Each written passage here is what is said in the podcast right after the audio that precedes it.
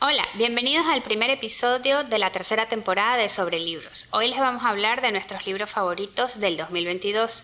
Hablaremos de El Tercer Paraíso de Cristian Alarcón, Americana de Chimamanda Adichie y El Talismán de Stephen King. Bienvenidos. Tenía que ser Stephen King.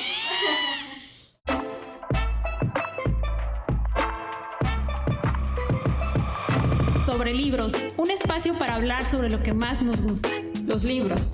Queremos contarles sobre la magia de leer. Compartirles nuestra experiencia como lectoras. De una manera fresca y sin pretensiones. Sobre libros. Es un podcast de Leyendo Leyendo.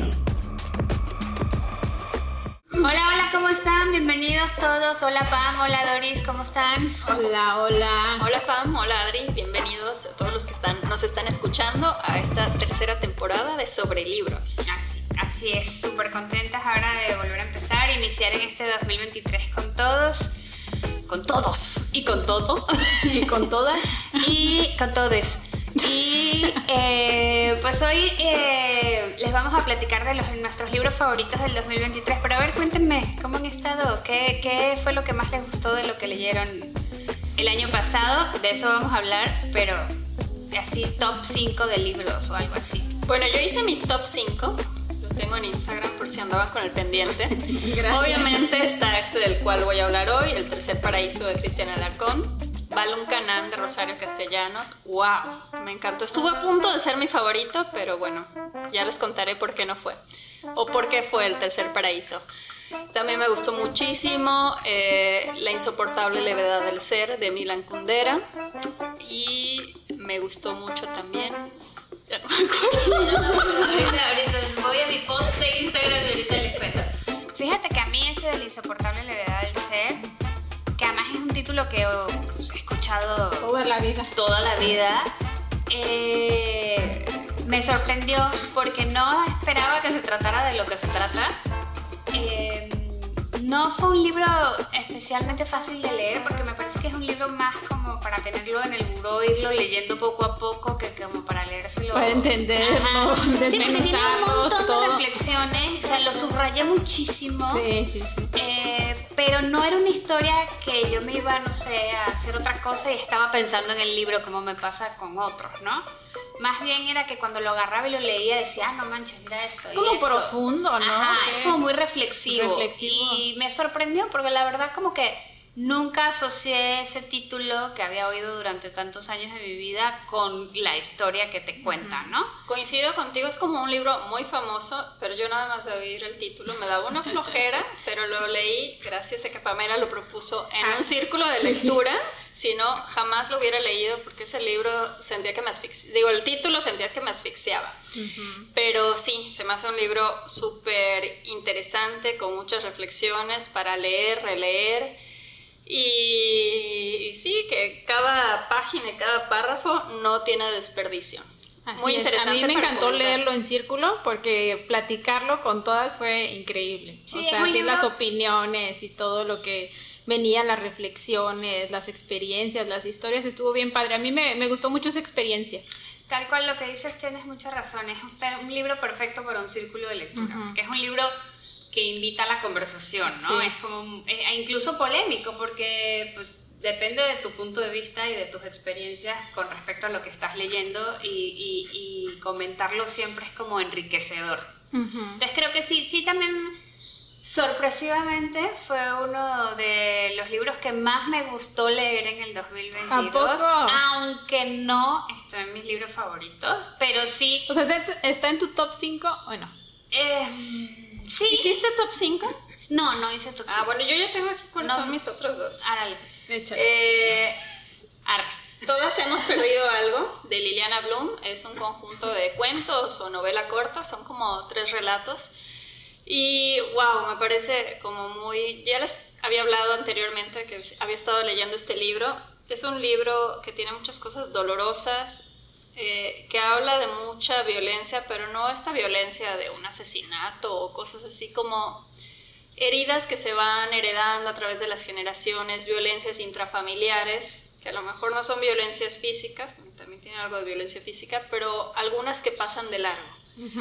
y me parece que la manera en la que ella describe estas microagresiones o eh, mini violencias que se viven cotidianamente es como muy sutil, muy acertada y muy fuerte sin ser grotesca. Yo lo tengo en mis pendientes ese libro porque tú me lo recomendaste y se lo recomendaste a una amiga en común y también a Paola, ya me lo mega recomendó.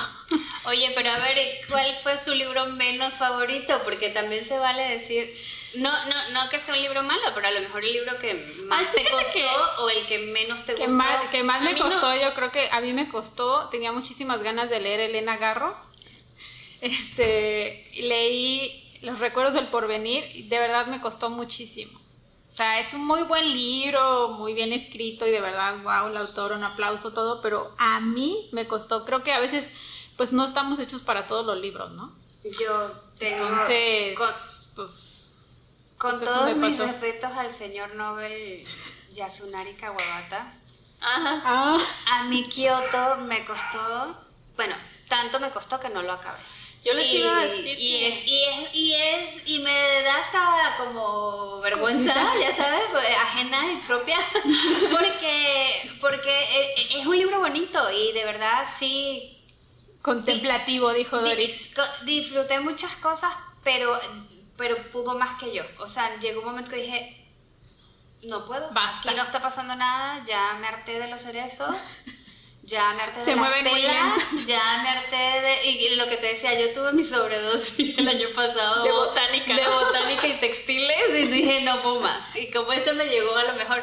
A lo mejor si me hubiese llegado a principio de año antes de otros libros, lo hubiese disfrutado más. Pero ya Oye, para- sí es cierto, porque tuviste avalancha. Es lo que te digo. el tercer tuve- paraíso, punto de cruz. te y luego Kioto, entonces fue. de textiles y todo fue en la misma época. Entonces, Sí, es cierto. sí, Yo no escogí el tercer Más el paraíso. verano. Más el verano. Entonces todo se juntó Sí, ahí. no, no pude, no pude y, y, bueno, te- quiero darle otra oportunidad a la... ¿Al autor? a- mm, no sé si al autor y sí a la, a la literatura japonesa porque mis dos experiencias han sido un poco complicadas. Entonces quiero buscar como un tercer referente a ver si logro Me gusta llegar. sufrir a la chica. Sí.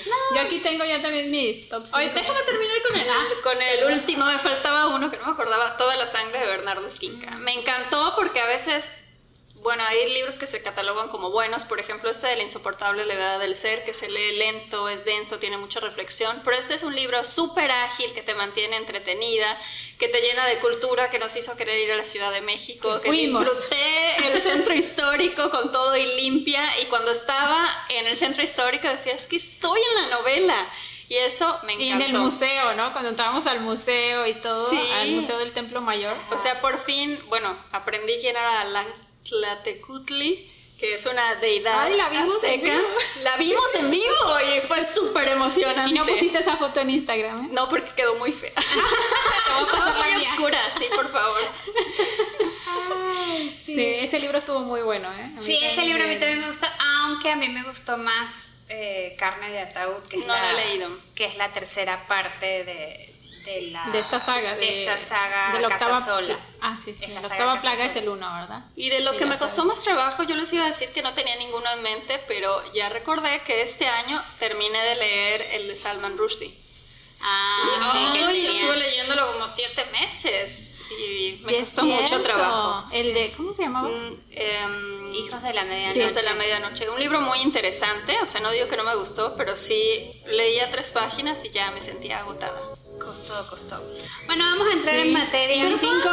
¿Ah? Mi cinco, mi top Ay, sí, cinco. soy- ustedes disculpen, adelante. Sí tiene su top 5. Tengo mi top 5, son dos, cuatro, son siete, pero bueno, a mí me gustó mucho La insoportable levedad del ser, que ya estamos diciendo, a mí también para mí fue un muy buen libro. Una relectura que me encantó fue El nombre del viento, que Mm. hablamos la vez pasada. De mis favoritos. Eh, al final del año leí una novela que se llama Romper el Círculo, que anda súper de moda, bestseller, me gustó mucho. Los siete maridos de Evelyn, Lu- de Evelyn Hugo a mí me entretuvo muchísimo y me, me gustó. Y del que les voy a hablar hoy Y otro libro, Misery, a mí me encantó conocer a Ah, Stephen sí. King con ese libro. O sea, la verdad se me hizo... Oye, ¿qué tal está el de romper el círculo? O sea, lo he visto mucho, he visto que mucha gente lo lee, pero no tengo ni idea de qué se trata. Siento que es así como de relaciones tóxicas. Mazo. Pero yo por el nombre se los juro que pensé que era de, de superación personal. O sea, yo dije, o sea, es superación personal. Y dije, no lo voy a leer. Y ya que lo leí, no, pues es una novela. Tal cual es una novela y es de relaciones tóxicas. Pero está, está muy entretenido, ¿eh? Y pues bueno, en el 2022 mi año quedó marcado por el autor mexicano Jaime Alfonso Sandoval. Ah, nuestro, de nuestros favoritos. Sí, Somos este, tengo ahí en mi top de él el libro de Campamento Miedo, creo que me, me encantó ese libro y pues, ese fue de mis autores favoritos del 2022. Yo tengo Operación Nini, te lo presto, no lo he leído, pero se me hace que Muy está bien. muy divertido. Bueno, leer Mundo Umbrío también el año pasado fue una gran experiencia y la reunión que tuvimos en el círculo de lectura con Jaime Alfonso Sandoval fue increíble. Padrísimo. Increíble fue, todas salimos, todas las que participamos en el círculo salimos muy contentas con esa reunión. Sí, Bueno. así es, pues ahora sí. Ahora sí, entremos en materia, señora. Nos debes tu Dori, top por cinco. favor. Nos debes no, tu yo top no hice cinco, top cinco Adri, porque o no me dio la vida. Bueno, Pero pues, me lo luego pasé nos lo pasas. Luego no lo pasas para sí, saber. sí. Pero sí, Mundo Umbrío, por ejemplo, podría ponerlo yo en mi top 5 Ajá. de, del año pasado. Ah, o sea, por ejemplo. Perfecto. Muy bien. Vas, Doris, con el mejor Bueno, libro del antes 2022. de, antes de comenzar, yo quiero hacer un disclaimer. eh, no asumo ninguna reclamación porque mi libro favorito fue El Tercer Paraíso de Cristian Alarcón, el Premio Alfaguara 2022. Sin embargo, a mucha gente no le gustó, entonces léase bajo su propio riesgo. A mí me encantó. Eh, estuvo en la final para hacer mi libro favorito eh, con Balún Canán de Rosario Castellanos. Sin embargo, pues este libro me tocó de manera personal, me emocionó mucho y creo que fue el que se mantuvo en mi corazón. No digo que sea mejor libro que otro, pero este fue mi favorito del 2022. Claro.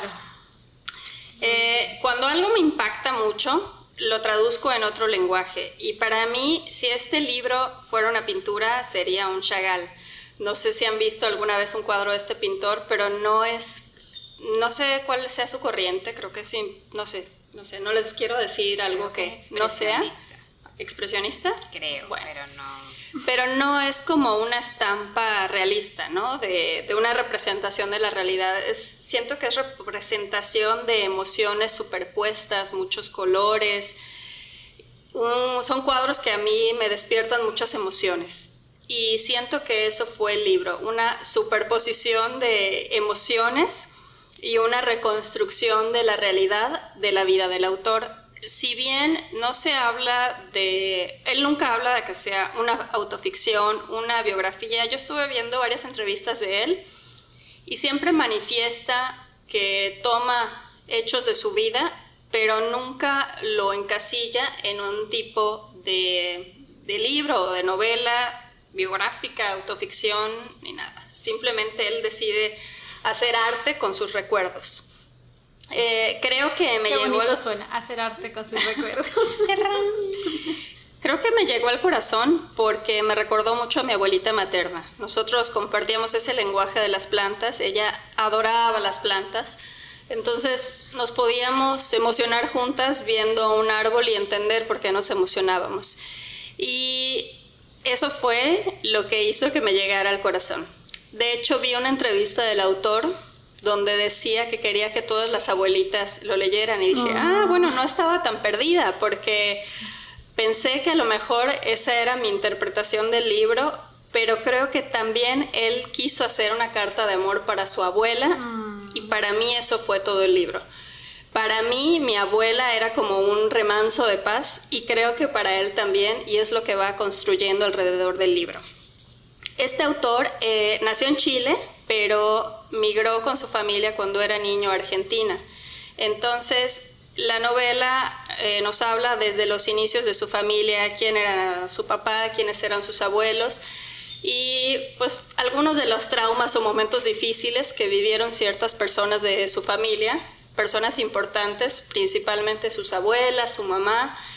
y cómo eso va impactando y construyendo eh, la vida diaria y su historia familiar. El libro se divide en tres partes, el primer jardín, el segundo jardín y el tercer jardín. En el primer jardín... flores En el primer jardín nos habla acerca de sus ancestros, de sus abuelos.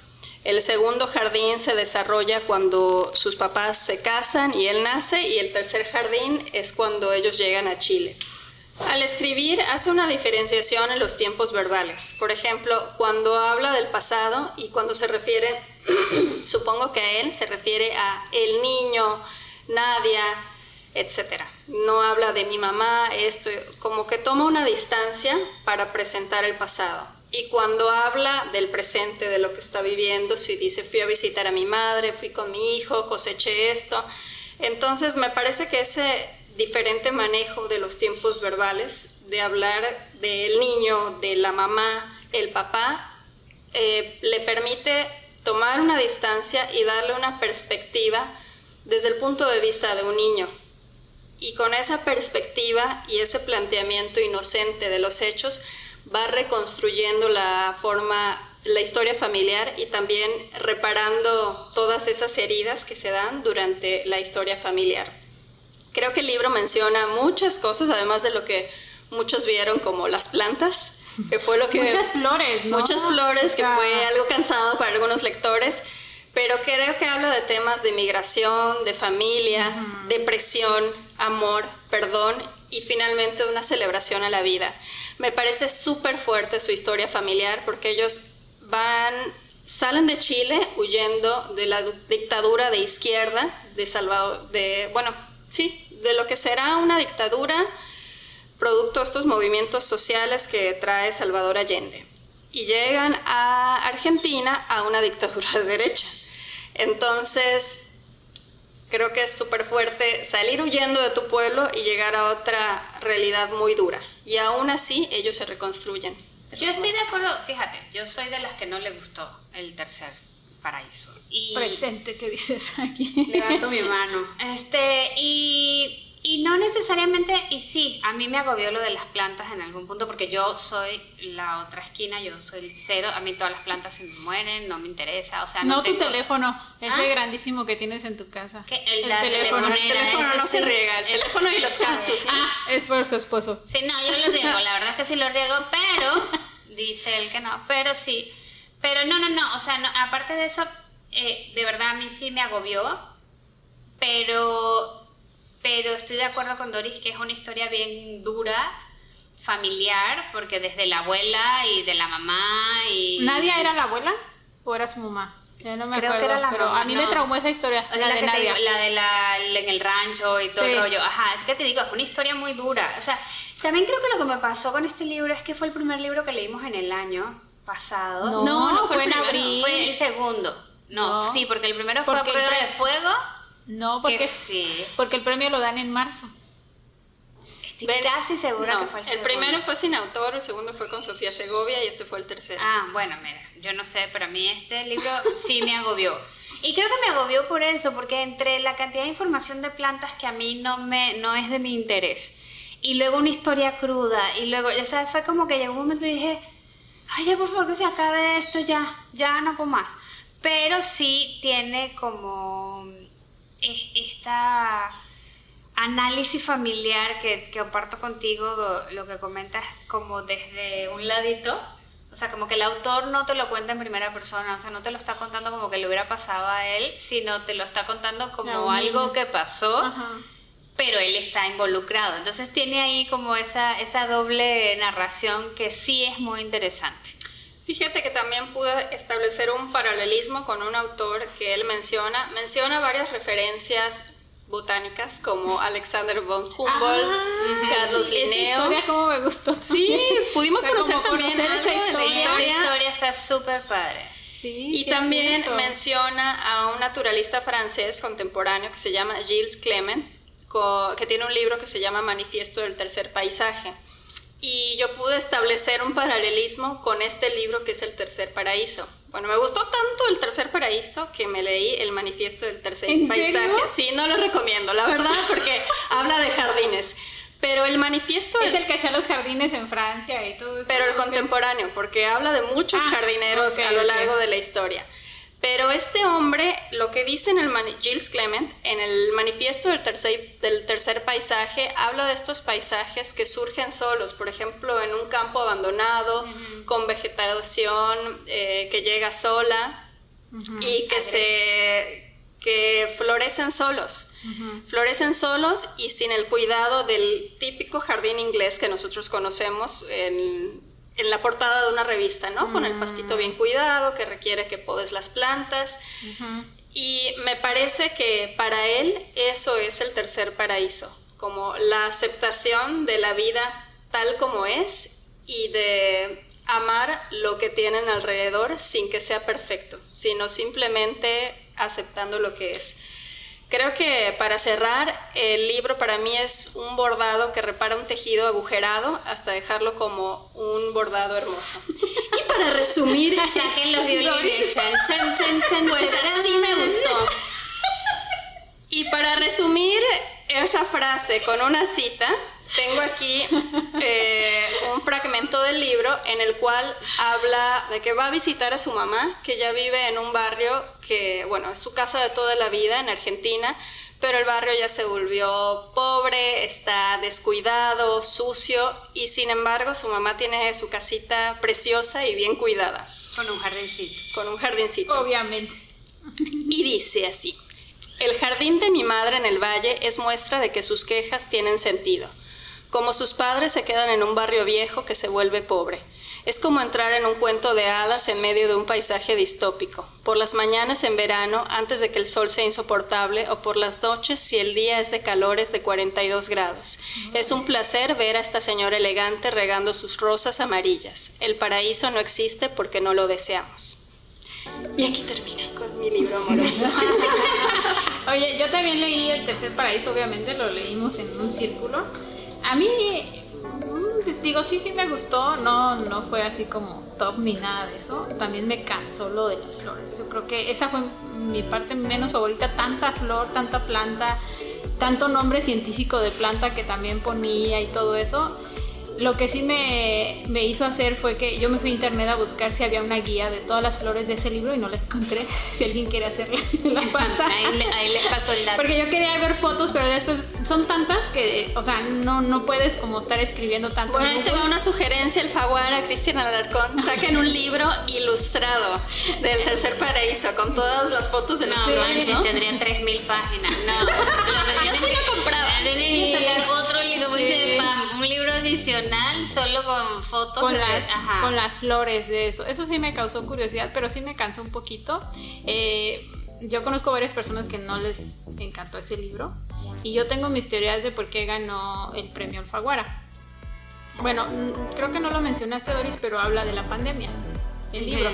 Sí, de Habla hecho, de la pandemia del COVID. En la pandemia, paralelamente a esta historia familiar, en la cual él habla de el niño, Nadia, etcétera, cuando él habla en primera persona, está empezando la pandemia.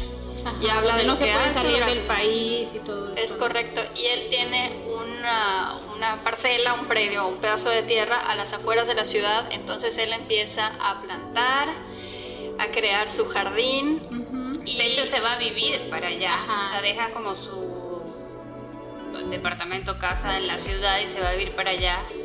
Y empieza a generar como esta relación con los vecinos a distancia, que Ajá. también tenían sus parcelas y el hijo adolescente que va y viene, Sí. ¿no? Lo que muchos hicimos en pandemia, ¿no? No mejor ponerse a Sí, y de hecho el libro, ganas a las plantitas, a la jardinería. Ya, bueno, yo. menos Adri. el libro termina cuando él, una vez que le da COVID y casi se muere, ya se recupera. Ah, bueno. Entonces, mi teoría de por qué ganó el premio Alfaguara, porque muchas personas se no manches, cómo este libro ganó premio Alfaguara, es que yo creo que él sí dejó como.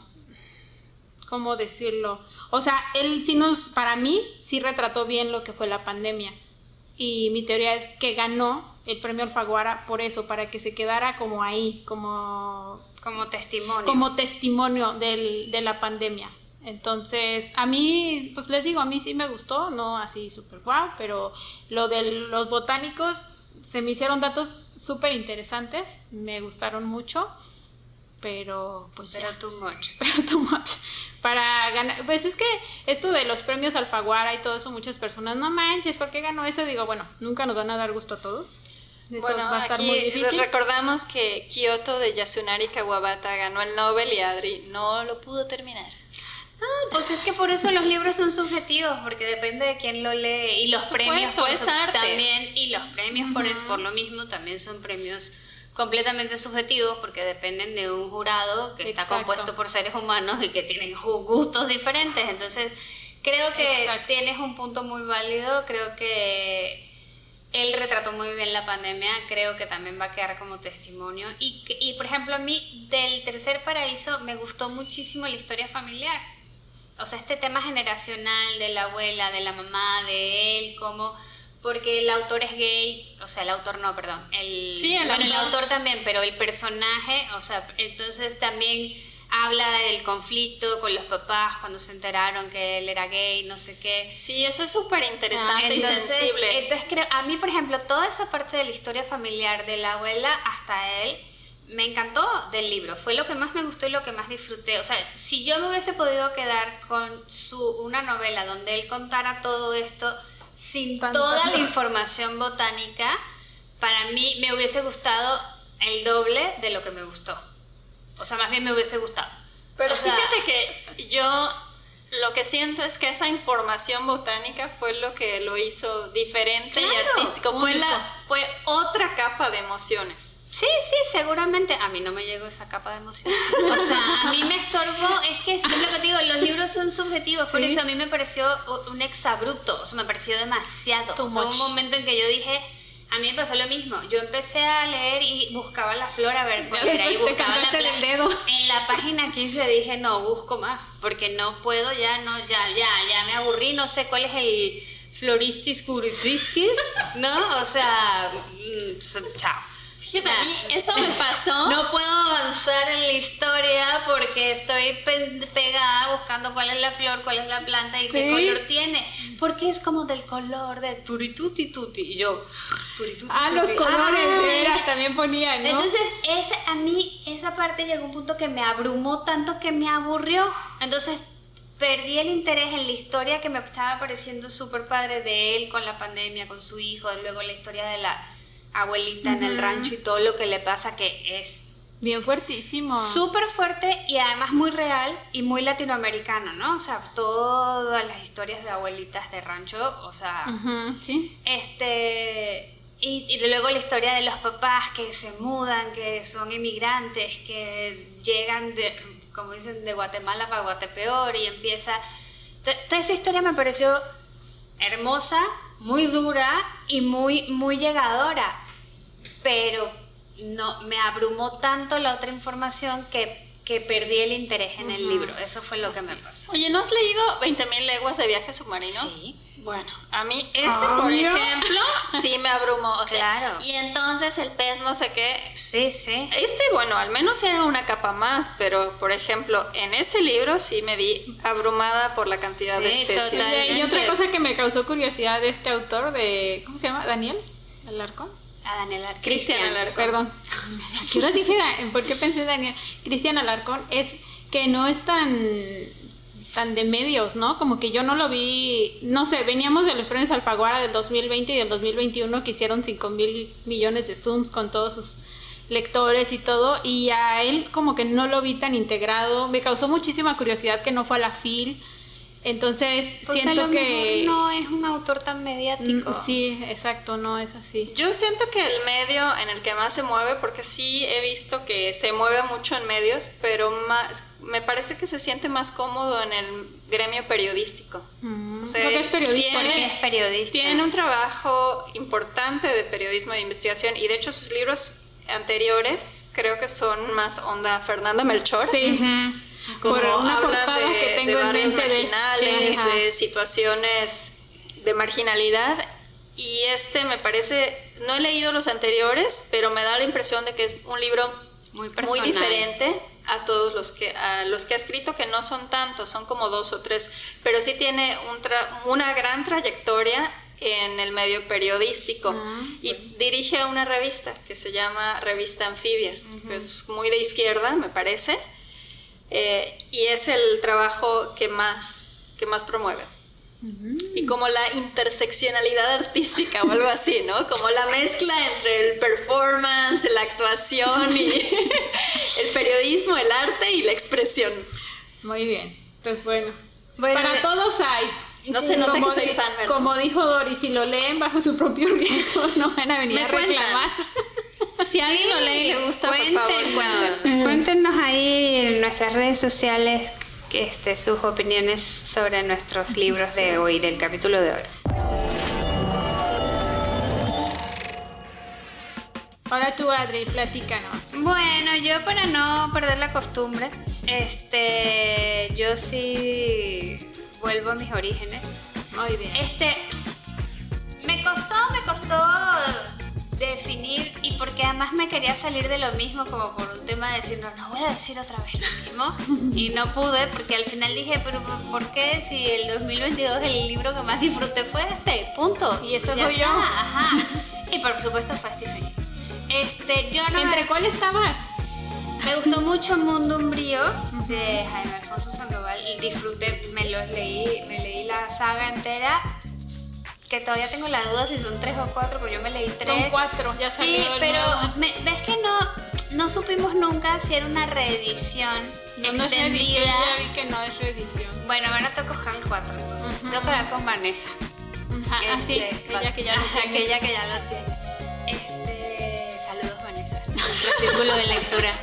Este, estuve, estuve, este, bueno, Mundo Umbrío fue uno de los que, tus finalistas. de mis finalistas. Tuve otros ahí, pero al final me decidí por este porque de verdad es un libro que yo disfruté muchísimo y que sé que lo voy a le- releer. O sea, sé que en 3, 4 años lo voy a volver a agarrar y lo voy a leer y lo voy a volver a disfrutar. Es viejo, ¿no? Es del 84. Es un libro del 84. No es tan viejo. O sea, No 20 es tan si lo viejo. comparamos con 20.000 leguas de viaje submarino que es de 1870, pues no. es, es un libro es una joven. novela. Es un libro muy joven. Este, y bueno, es el, el talismán de Stephen King, es un libro de 1984. Es un libro que coescribió con Peter Straub, o Straub, eh, que falleció el año pasado, por cierto. Eh, y es un libro de este sí es fantasía pura y dura. No tiene nada de terror, no es un libro paranormal, no hay aliens muertos. O sea, sí, pero porque es fantasía. O sea, no está eh, ambientado en. Bueno, realmente sí. Este, este- bueno, a ver. Está ambientado en Maine. Déjame adivinar. no, Seguro está en Maine. No, no está en Maine. De hecho, O en, un, este, en una dimensión alterna de Maine. es que tiene dos mundos. Es- Ah. Sí hay una parte como... Un portal en en, Maine. Exacto, en la vida real, digamos, lo que nosotros conocemos, y hay un mundo paralelo que se llama Los Territorios, que es a donde nuestro joven protagonista de 12 años eh, viaja. ¿no? Este chico que se llama Jack Sawyer y que es la primera referencia por Tom Sawyer, este es un chico que se muda con su mamá que está enferma, él lo sospecha, no lo sabe, pero es como notorio, después de la muerte de su papá a un hotel abandonado en una ciudad de estas turísticas de Estados Unidos que solo funciona en verano, ¿no? Y que el resto del año está como abandonada. Ellos se mudan ahí, es como entre escapando del tío y como que la mamá está enferma y no sé qué. Total que él se acerca a un... eh, estas ferias de juegos de, de feria eh, que están cerrados y ahí conoce al vigilante. Y este vigilante de alguna manera lo hace llegar a los territorios. Y en los territorios él se entera que tiene que conseguir este talismán, que es la única manera de salvar a su mamá. Entonces él emprende una aventura épica que lo lleva a cruzar Estados Unidos de costa a costa en busca de este talismán. En estos territorios es como un, digamos que todos tenemos un gemelo. Entonces tú existes aquí en la realidad, eh, la realidad real. Y tienes O en un- lo que creemos que es la realidad Exacto, real. aquí en la Matrix. y este, tienes un gemelo en ese universo. Como Lorena Herrera, ¿se acuerdan? Que cuando salieron a porno dijo que era su gemela. No. Sí, sí es esta actriz, ¿no? ¿Fuera? Sí, Toda curioso. Sí, dato curioso, Lorena, sabemos que no era tu gemela.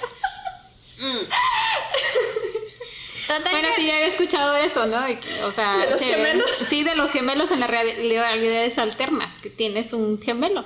Bueno, acá, el- por ejemplo, la mamá, la reina de este universo, que es un universo como medieval, digamos, eh, es su mamá también, y también está enferma. Entonces se convierte como en una, este, digamos, misión doble porque tiene que salvarlas a las dos. Entonces, bueno, empiezan las aventuras de Jack Sawyer eh, a través de los territorios eh, hasta llegar al lugar donde está el talismán, que está en California. Y eh, bueno, él brinca de una realidad a la otra porque pues cuando se tiene que escapar de un lado brinca uno y le pasan otras cosas en el mundo real y tiene que volver a los territorios y entonces así va hasta que alcanza el talismán. Y bueno, no les voy a decir el final porque, para que no tenga, no, para no O nos puedes decir, no lo vamos a leer. No, yo sé que ustedes no, La pero- verdad, con esta reseña sí me dieron ganas de leerla. Se me hace un libro emocionante. Es un libro bonito, es un cuento de hadas. Con su toque dark, porque pues, es Obvio. Stephen King, Ajá. pero es un cuento de hadas. o Oye, sea, pero dime algo, ¿lo puede leer un niño de 12 años? Hablas de que el protagonista de 12, es de 12 años, años. sí, lo que pasa es que, mira, aquí hay un tema de cómo ha evolucionado lo que es políticamente correcto o no, ¿no? En, en- ahora un- tú no le das un libro a un niño de 12 años, o bueno, tratas de que no tenga acercamiento a ese tipo de información, ¿no? Pero acá este, la mamá fuma como Chacuaco, Ajá. Y está enferma de eso.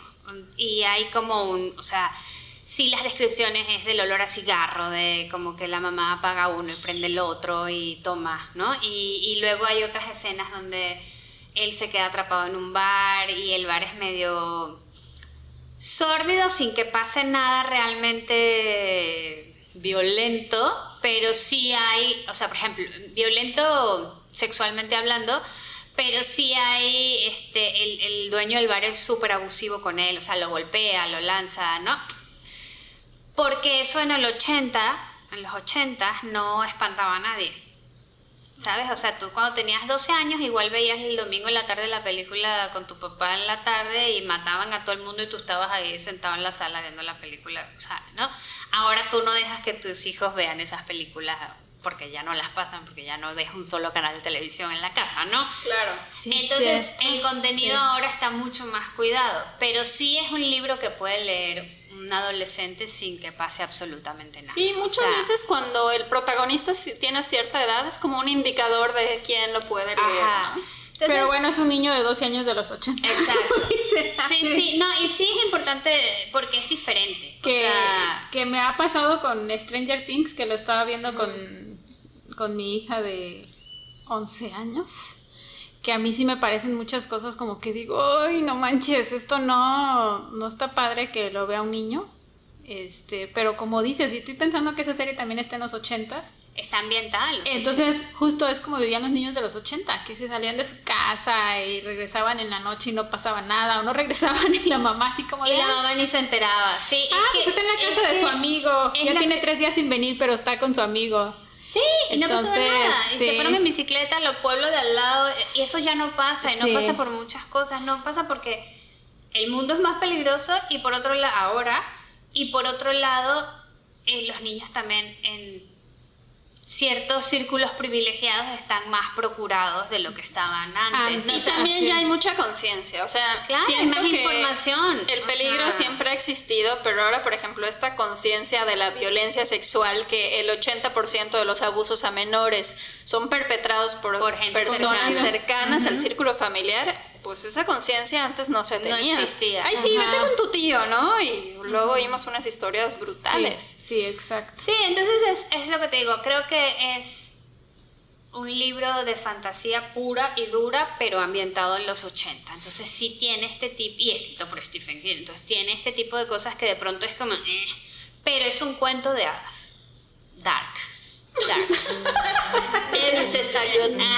es. Darks. Entonces, bueno, eh, el libro fue un éxito, sigue siendo un éxito. Es de sus más famosos, ¿no? Es de sus libros más de- famosos. Porque lo he escuchado mucho, Talismán. Ah, han intentado adaptarlo varias veces. Creo que ah, ah, ahorita hablando, por cierto, hablando de Stephen King, de, De Stranger Things, eh, los productores, los hermanos Tufter, no me acuerdo cómo se pronuncian los apellidos, este, van a hacer una serie Del talismán. del talismán ¿Cómo crees? que yo moriré por ver, por supuesto. Por supuesto. Me van a ahorrar el libro. Sí, exacto, te van a ahorrar el libro. Bueno, oye, pero no te acabé de decir mi idea de hace ratito de, la, de que estamos viendo Stranger Things con mi hija Ajá. de 11, que uno piensa que son cosas, a mí se me hacen como rudas, pero luego uno a lo mejor no dimensiona cómo los hijos ya están creciendo, ¿no?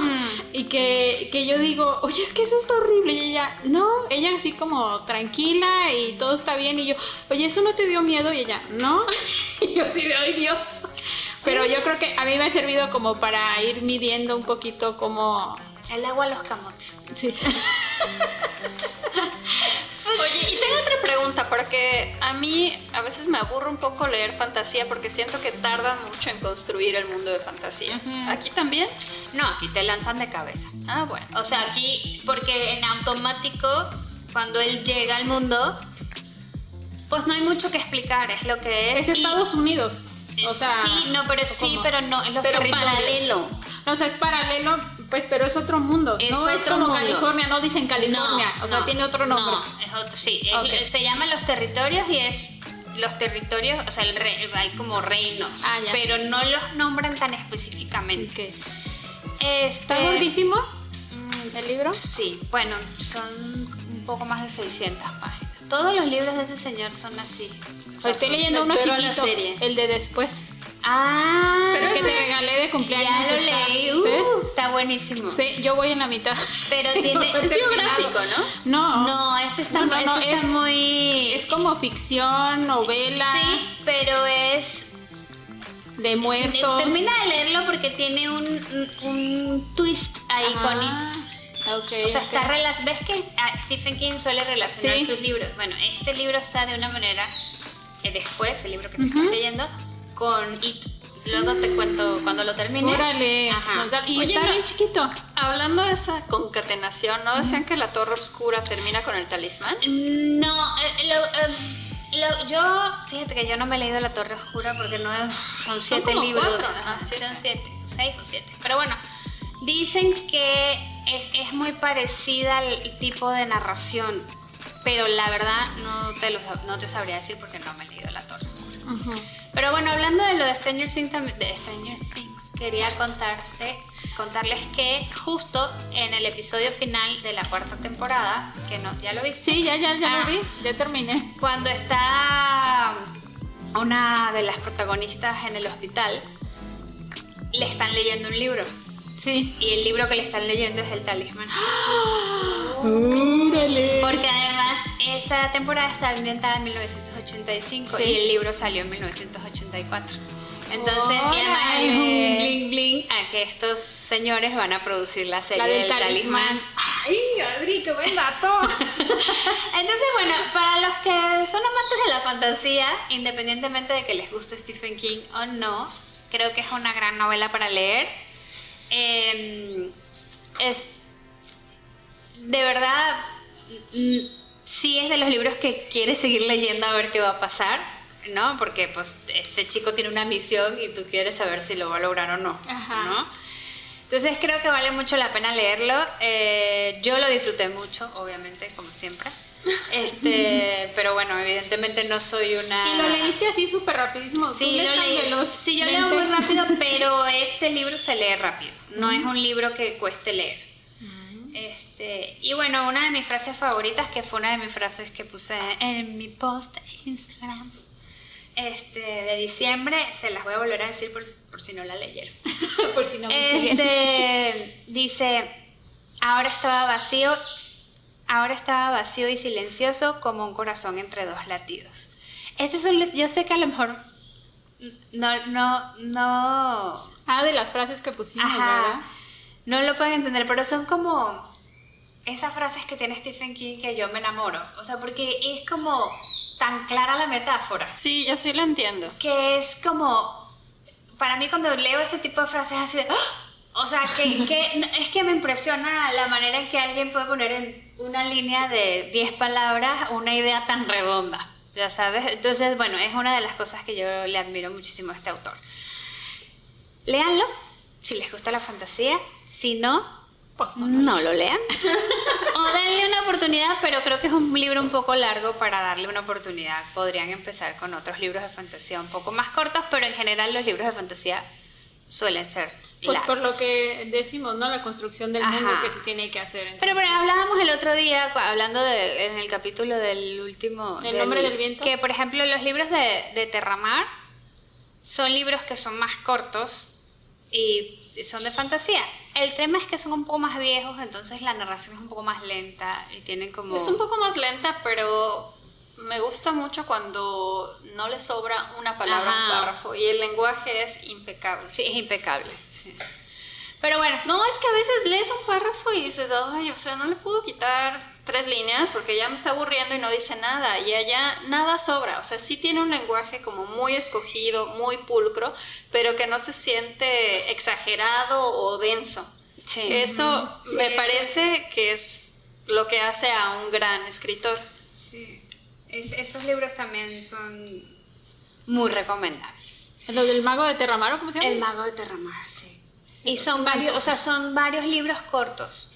O sea, como de 200 páginas o menos. Menos incluso, yo creo. Sí, Ajá. a mi hija de siete años le gustó. ¿eh? Y tú puedes leerlos independiente, o sea, no... O sea, si te los lees de corrido, como que entiendes un poco más la historia del protagonista, Pero no pasa nada. pero si no, pasa nada si agarras uno del medio y lo lees, pues. Son como aventuras independientes. Exacto, sí, son como aventuras independientes.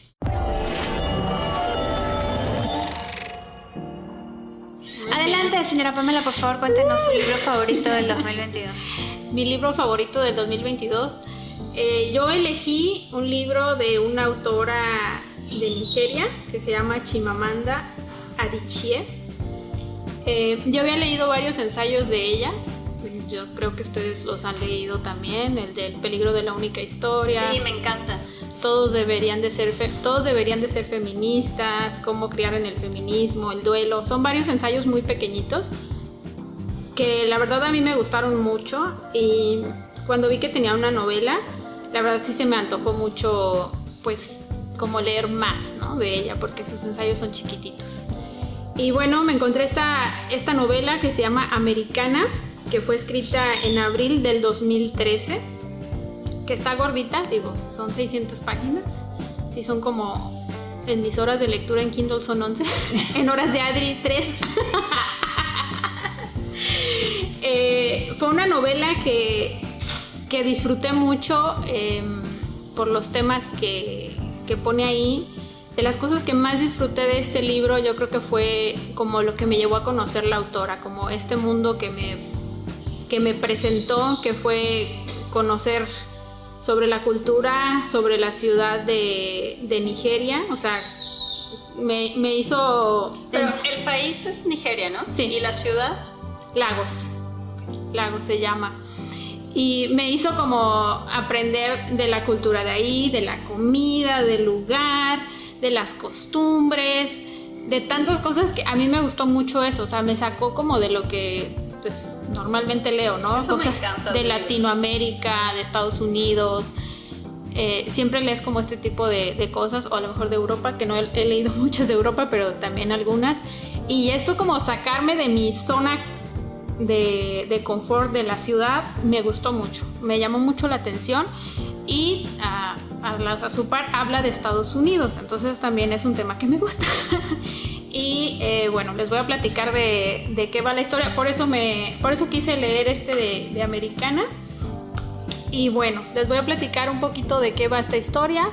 La- los protagonistas son Ifemelu y Obince, que son dos jóvenes que se enamoran en Nigeria, tienen pues ahí un noviazgo y después la vida ya los separa y Ifemelu se va a vivir a Estados Unidos porque allá es como normal, en común, que cuando se van a la universidad pues buscan una beca y se van a vivir a los Estados Unidos y Femelu lo logra y le dan una beca y se va a Estados Unidos, o Vince, que siempre ha, su novio, que siempre ha tenido la fantasía también de irse a Estados Unidos, lamentablemente no logra que le den su visa y no se puede ir, y bueno, se separan. Esto pues no es spoiler porque lo da en la primera página. Así empieza. Así empieza el libro, ¿no? Eh, se separan y pues aquí empieza la aventura de Ifemelu, que es vivir en Estados Unidos y es darse cuenta eh, lo que es la vida en Estados Unidos siendo negra, sin ser americana, bueno, siendo africana en Estados Unidos. Ella nos va a relatar este, pues, todo lo que ella vive allá sobre qué es la inmigración, este, el racismo que ella vive por ser una negra no americana y nos lo va a narrar de una forma que a mí de verdad también tuvo súper, súper entretenida. Súper entretenida esto. Nos va, muy largo, ¿no? Son 600 páginas. Ah, pensé que no era tan largo. No, sí está larguito porque sí expone demasiadas cosas. La historia está este, en tres décadas. Eh, y Femelu cuando se va, se va a Estados Unidos, o Vince que no puede llegar a Estados Unidos, y pues ahí va a empezar toda la historia, porque después él sí se va, él logra irse a Inglaterra y después regresar a Lagos. Después ambos regresan a Lagos y pues aquí nos va a desarrollar toda la historia de, pues, de su amor, ¿no? Es una historia de amor, pero cuando ella está en Estados Unidos, eh, cansada como de todo esto de la, del racismo y todo lo que ella vive, empieza, eh, crea un blog eh, donde se empieza a desahogar sobre todas las cuestiones de, de racismo que ella vive, porque son muchísimos como cambios los que ella tiene. Me da mucha risa porque dice que ella no se había dado cuenta de pues, que era negra en un sentido de que hasta que llegó a Estados Unidos que todos le empezaron a decir, o sea, la encasillaron en eres negra, ¿no? Allá donde ella vivía en Nigeria, pues todos eran iguales. claro. Y pues nadie le decía nada y llega a Estados Unidos y ya, ah, es que eres negra, ¿no? Y nos platica todo, por ejemplo, desde algo tan sencillo como su pelo, por ejemplo, que dice que ella quiere tenerlo en afro, pero que llegas allá a Estados Unidos y te dicen, oye, no, es que te tienes que trenzar y peinar y sentarte en un salón de belleza 10 horas para que te hagan tus trenzas, para que no te veas desgreñada y te den trabajo, porque si no, vas a pasar como una africana que no, que no confían en ti. Desde esas cosas tan básicas, ¿no? Los que han vivido en otro país, yo creo que la van a poder entender mucho. Habla mucho de la comida, que dice, pues allá en mi país comía esto y llego acá y encuentro que no es lo mismo la comida. Eh, no sé, a mí me, gustó mucho la historia, eh, todo lo que habla de la migración. Eh, ¿Y en qué años está ambientada más o menos? Pues yo creo que lo escribió en el 2013, yo creo más o menos ahí, porque habla de blog. Por eso lo que te digo, ahorita que dijiste que llevaba un blog, dije, ah, entonces. Yo creo que como en el 2000. contemporánea. Sí, o sea, es más o menos como una mujer de 40 años que relata su historia familiar, ¿no? Más o sí. O sea, para ambientarnos como en un periodo. Sí, y bueno, y luego, ¿por qué se llama americana? Ah, se llama americana con H al final porque es un término que burlón que usan los nigerianos para cuando alguien se va a Estados Unidos y regresa y regresa como con sus aires americanos, ¿no? Y la historia de esto se trata a ver si Ifemelu cuando regresa a Lagos, pues es americana. Claro. Como Paulina Rubio, que sería mexicana. Joder, tío. Rafa Márquez. Pero bueno, Otro dato curioso. Y bueno, también cuando ella regresa a Lagos, se me hace súper interesante todo este, lo que platica, porque ahora empieza a comparar todo lo que tenía en Estados Unidos con lo que ahora tiene en Lagos. con la realidad de su país. Exacto, entonces también eso se me hace muy, muy interesante.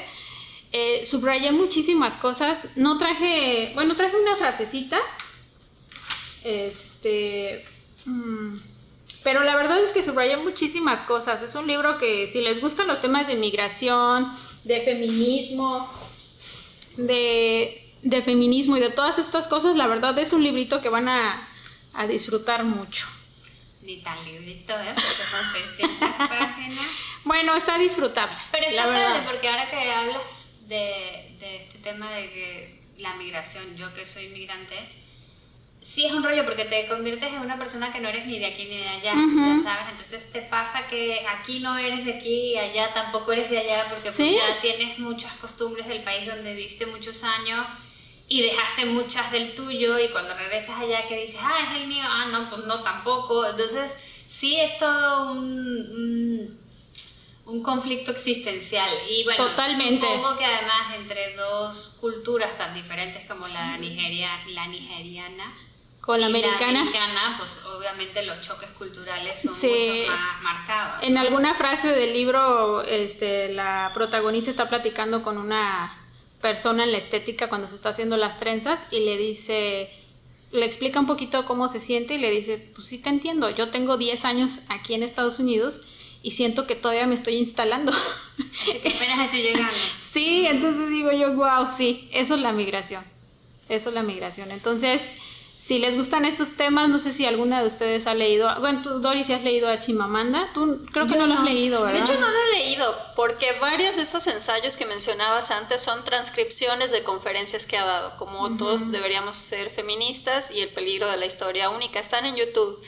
Y me parece, no estoy segura, pero creo que este libro ha tenido premios, porque Sí. Con este libro ganó reconocimiento internacional, lo cual le dio plataforma para todas estas pláticas que se convirtieron luego en pequeños libros o ensayos. Así es, así es.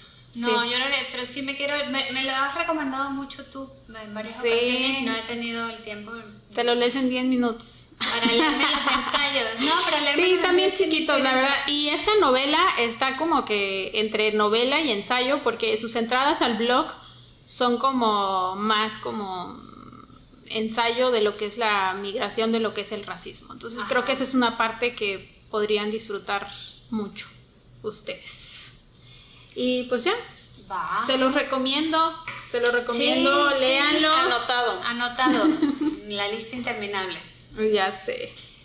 Pues nada, muchas gracias chicos por acompañarnos hoy. Les recordamos nuestras redes. Sí, estamos en Instagram como leyendo guion bajo, leyendo guion bajo y en Facebook como leyendo leyendo MX.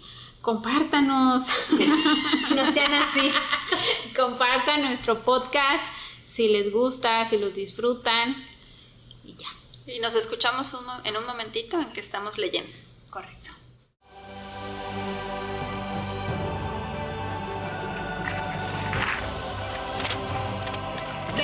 Leyendo, leyendo? ¿Qué estamos leyendo, leyendo? ¿Qué estamos leyendo, leyendo?